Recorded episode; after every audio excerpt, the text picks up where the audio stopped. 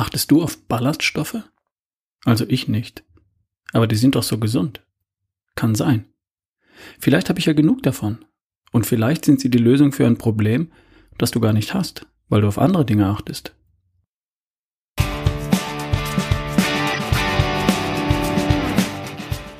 Hi, hier ist wieder Ralf Bohlmann, dein Beleuchter für die beste Version von dir. Heute mit der Folge Nummer 153 zum Thema Ballaststoffe.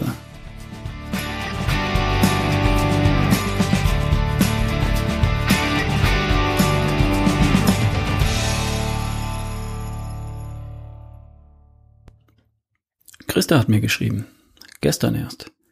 Hast du was zum Thema Ballaststoffe? Nö, hatte ich bisher nicht.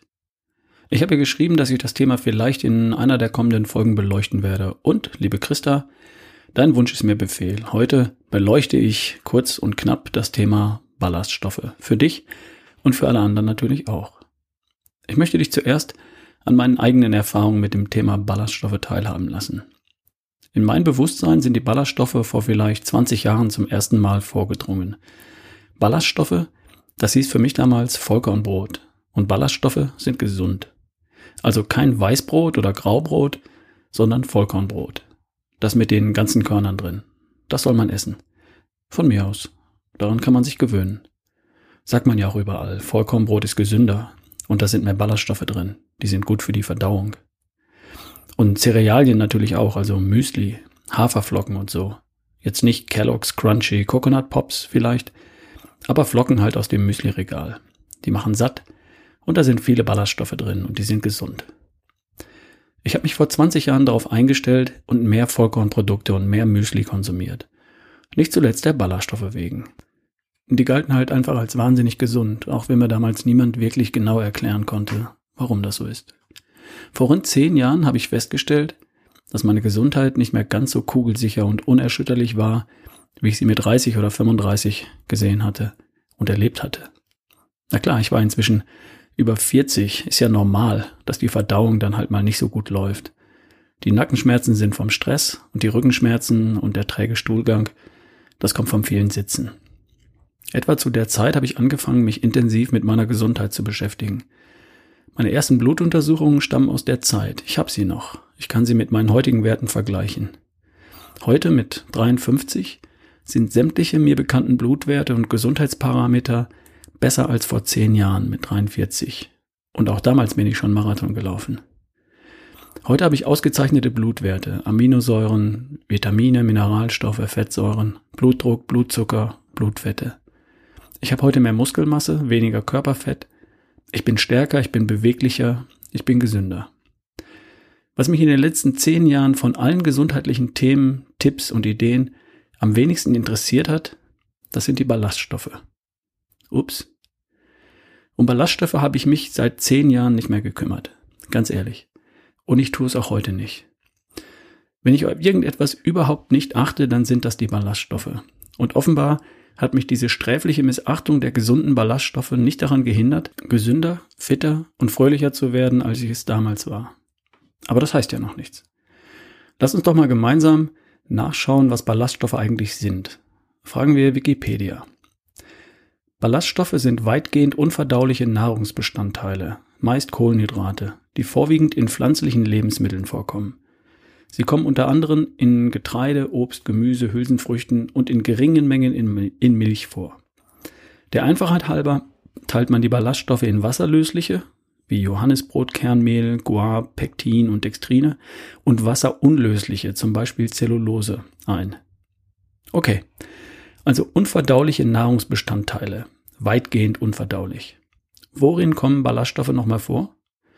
In Haferflocken, Hülsenfrüchten, Karotten und Sellerie, in Nüssen, Leinsamen, in Äpfeln, Blaubeeren, Orangen, in Brokkoli, Blattsalat und Blumenkohl, in Linsen, Erdbeeren und Avocados, in Birnen und Karotten, in Nüssen, in Pflaumen und in Pilzen, in Mandeln und Flohsamenschalen. Kurz und gut, in allen pflanzlichen Nahrungsmitteln gibt es weitgehend unverdauliche Bestandteile. Ballaststoffe. Prima. Gefällt mir. Gut, und wofür essen wir die jetzt genau? Essentielle Vitalstoffe sind es nicht. Was unverdaulich den Darm passiert, kann der Körper offensichtlich auch nicht als Brennstoff zur Energieerzeugung verwenden. Als Baustoff für neue Zellen kommen sie dann auch nicht in Betracht. Und als Hilfsstoff für biologische Prozesse, wie Vitamine, Mineralstoffe und Spurenelemente, taugen sie dann auch nicht. Sie dringen ja praktisch gar nicht durch die Darmwand in den Körper ein. Sie werden ja wieder ausgeschieden. Wozu sind sie dann gut? Naja, vielleicht spielen sie eine Rolle als mechanisches Hilfsmittel. Ich stelle mir ein weißes, zwei Meter langes Rohr aus Plastik vor. Mit dem Durchmesser so wie ein Feuerwehrschlauch. In dem sitzt ein Klumpen einer klebrigen, blauen Masse und behindert den Durchfluss und verstopft dieses Rohr. Und jetzt nehme ich meine Klobürste und befestige sie vorne an einen Besenstiel. Dann führe ich das lange Ding mit der Bürste an der Spitze in das Rohr ein und kratze damit das blaue Zeug aus dem Schlauch. Dann läuft's wieder. Und damit es gleich, damit es nicht gleich wieder verstopft, verändere ich jetzt die blaue Masse, die ich durch das Rohr leiten will. Ich gebe noch etwas hinzu. Ein Granulat und Wasser zum Beispiel. Jetzt ist das blaue Zeug nicht mehr so klebrig und es läuft durch das Rohr, ohne es zu verstopfen. Vielleicht ist das die Rolle, die Ballaststoffe spielen. Für uns. Das weiße Rohr, das ist der Schlauch, der durch unseren Körper geht, der oben als Mund beginnt, der in der Mitte eine Ausbuchtung hat, den Magen, der dann als Darm im Bauchraum liegt und der unten wieder einen Ausgang hat. Die blaue Masse, das ist dann unsere Nahrung und die Konsistenz, das Volumen, das spielt eine Rolle, damit Nahrung unseren Verdauungsschlauch geschmeidig passieren kann, während ihr die 47 Vitalstoffe, die wir wirklich brauchen, entzogen werden. Wenn man sich die Literatur ansieht, dann stößt man auf ähnliche Erklärungsversuche für die Bedeutung von Vitalstoffen. Es heißt, Vitalstoffe binden Wasser. Damit verändert sich die Konsistenz der Nahrung im Magen und sie vergrößern auch das Nahrungsvolumen, was wiederum den Magen mehr dehnt, als die Nahrung ohne Ballaststoffe und Wasser das tun würde. Das hat Einfluss auf das Sättigungsgefühl. Außerdem verlängern sie die Verweildauung der Nahrung im Magen und im Darm passiert das Gegenteil. Das höhere Volumen drückt auf die Darmwand und regt die Peristaltik an, also die Muskeltätigkeit des Darms, die den Nahrungsbrei Richtung Ausgang drückt. Okay, stopp. Wenn ich die Internetseiten und Veröffentlichungen zum Thema Ballaststoffe lese, vernebeln mir die Details den Blick auf das Wesentliche. Ich will bloß wissen, was das Thema Ballaststoffe für mich konkret bedeutet. Das alles kommt mir so vor, als würde ich durch ein Mikroskop auf den Schwanz eines Tieres schauen. Ich würde kleinste Details erkennen, aber ich würde mit dem Mikroskop nicht herausfinden, ob es sich um den Schwanz einer Maus oder um den Schwanz eines Elefanten handelt. Ein Forscher würde vielleicht einen weiteren Experten hinzuziehen. Und ich, ich trete einfach zwei, drei Schritte zurück. Und dann sehe ich schon, ob ich einen Elefanten oder eine Maus vor mir habe. Und das sollten wir hier beim Beispiel Ballaststoffe auch mal tun. Zwei, drei Schritte zurücktreten. Also, es gibt immer noch wenige ursprünglich lebende Eskimos. Und die sind sowas von gesund, stark, unfassbar belastbar und widerstandsfähig. Die haben praktisch keinen Zugang zu pflanzlicher Nahrung, nehmen damit praktisch keine Ballaststoffe auf und leben glücklich und gesund ein langes Leben lang. Da gab es das Experiment zweier norwegischer Forscher, Stefansson und Andersson, die sich 1929 ein Jahr lang ausschließlich von Fleisch und Wasser ernährt haben. Null Ballaststoffe. Nach diesem Jahr mit null Ballaststoffen waren sie schlank, gesund und fit. Normales Cholesterin inklusive. Offensichtlich geht es auch ganz ohne Ballaststoffe. Zumindest bei Eskimos und bei norwegischen Forschern. Aber streichen wir das mal. Wir schreiben das Jahr 10.000 vor Christus oder 30.000 Jahre oder 150.000 Jahre vor Christus. Ganz egal, macht keinen Unterschied. Menschen zu der Zeit waren von der Sorte Homo sapiens, so wie wir. Sie hatten die gleichen Zähne wie wir, den gleichen Magen wie wir, den gleichen Darm wie wir, den gleichen Stoffwechsel wie wir. Und was aßen sie? Das, was da war. Pflanzen. Also Blätter, Nüsse, Samen, Wurzeln und Früchte. Und auch Tiere. Wildschweine und Schnecken, Mammuts und Eichhörnchen, Hasen, Insekten und Eier aus Nestern. Vollkornbrot? Fehlanzeige. Kellogg's Frühstücksmüsli? Fehlanzeige. Aber Ballaststoffe? Die hatten zumindest die Menschen, die einen Teil, vielleicht sogar einen Großteil ihrer Nahrung aus pflanzlichen Quellen bezogen haben, zu allen Zeiten automatisch immer mit dabei. Immer wenn Blätter, Wurzeln, Nüsse, Samen und Früchte auf dem Speiseplan standen, waren auch unverdauliche Bestandteile dabei, also Ballaststoffe. Und außerdem haben sich die Menschen artgerecht bewegt. Täglich auf der Jagd oder beim Sammeln haben sie viele tausend Schritte getan und ihre Muskeln benutzt. Und hin und wieder auf der Jagd oder auf der Flucht haben sie Vollgas gegeben. Heute essen Menschen verarbeitete Lebensmittel mit hoher Energiedichte. Sie sitzen acht oder zehn Stunden am Tag am Arbeitsplatz, im Auto, in der Bahn, am Tisch und auf dem Sofa. Heute haben Menschen eine träge Verdauung, sogar Verstopfung und Hämorrhoiden. Und man sagt ihnen, sie sollten darauf achten, dass sie Ballaststoffe zu sich nehmen.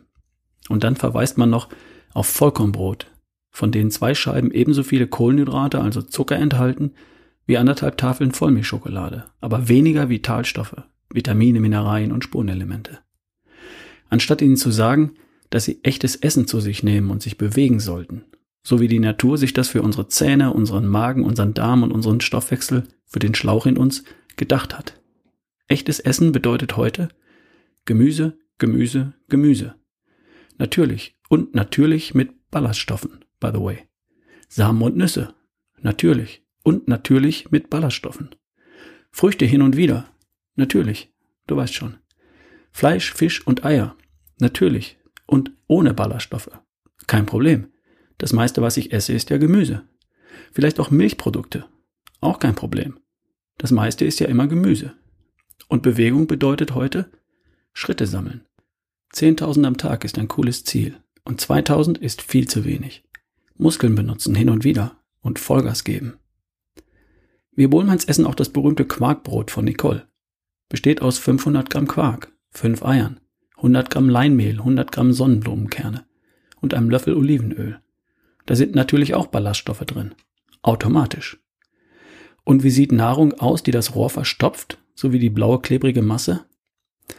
Eine Portion gekochte Vollkornspaghetti als Hauptgericht wiegen 200 Gramm und enthalten 300 Kilokalorien bei 8 Gramm Ballaststoffen. Das nenne ich hohe Energiedichte. Aber immerhin 8 Gramm Ballaststoffe, weil wir auf die Vollkornnudel bestehen. Für die gleiche Energie müsste ich essen 1,5 Kilogramm gekochten Brokkoli. Sind auch 300 Kilokalorien. Und liefert an Ballaststoffen 45 Gramm. Aha, also fünfmal mehr als die Vollkornpasta. Und weißt du, wie viel Volumen das ist? Sieben bis acht Teller voll sind das. Also, ich achte seit zehn Jahren nicht mehr auf Ballaststoffe. Ich bin mit Mitte 50 messbar gesünder und fitter als mit Mitte 40, als ich mich noch bewusst ballaststoffreich ernährt habe. Ballaststoffe sind nichts, worauf ich achten muss, weil ich auf etwas anderes achte. Und zwar auf meine artgerechte Ernährung und auf meine artgerechte Bewegung. Artgerechte Ernährung bedeutet nicht reich an Ballaststoffen, sondern reich an Vitalstoffen von hoher Qualität, zum Beispiel Bio und möglichst unverarbeitet. Da lande ich dann automatisch bei Gemüse, Samen und Nüssen, Früchten, Fleisch, Fisch und Eiern und bei mir auch Milchprodukten. Bei dem Spektrum muss ich mir um Ballaststoffe keinerlei Gedanken machen, weil sie automatisch drin sind. Leere Kohlenhydrate sind da nur hin und wieder als Genussmittel dabei. Auf Vollkornbrot und Vollkornnudeln, der Ballaststoffe wegen, kann ich sehr gut verzichten. Denn dann würde ich mir auf der Suche nach einer Lösung ein Problem einfangen.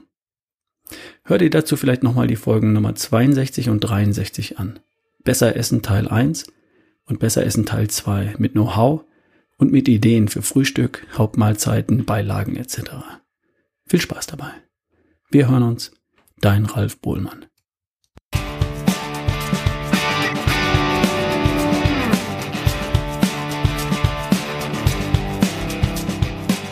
Und stopp, warte noch mal kurz. Denk doch bitte daran, dir zwei Minuten Zeit zu nehmen und mir in iTunes deine Bewertung zu geben. Vielleicht auch eine kurze Rezension, zwei, drei Zeilen. Durch die Bewertung wird der Podcast leichter gefunden. Das hilft mir und das hilft auch anderen. Weiß ich, die Mühe machen sich nicht viele. Und vielleicht bist ja du dabei. Ich danke dir dafür.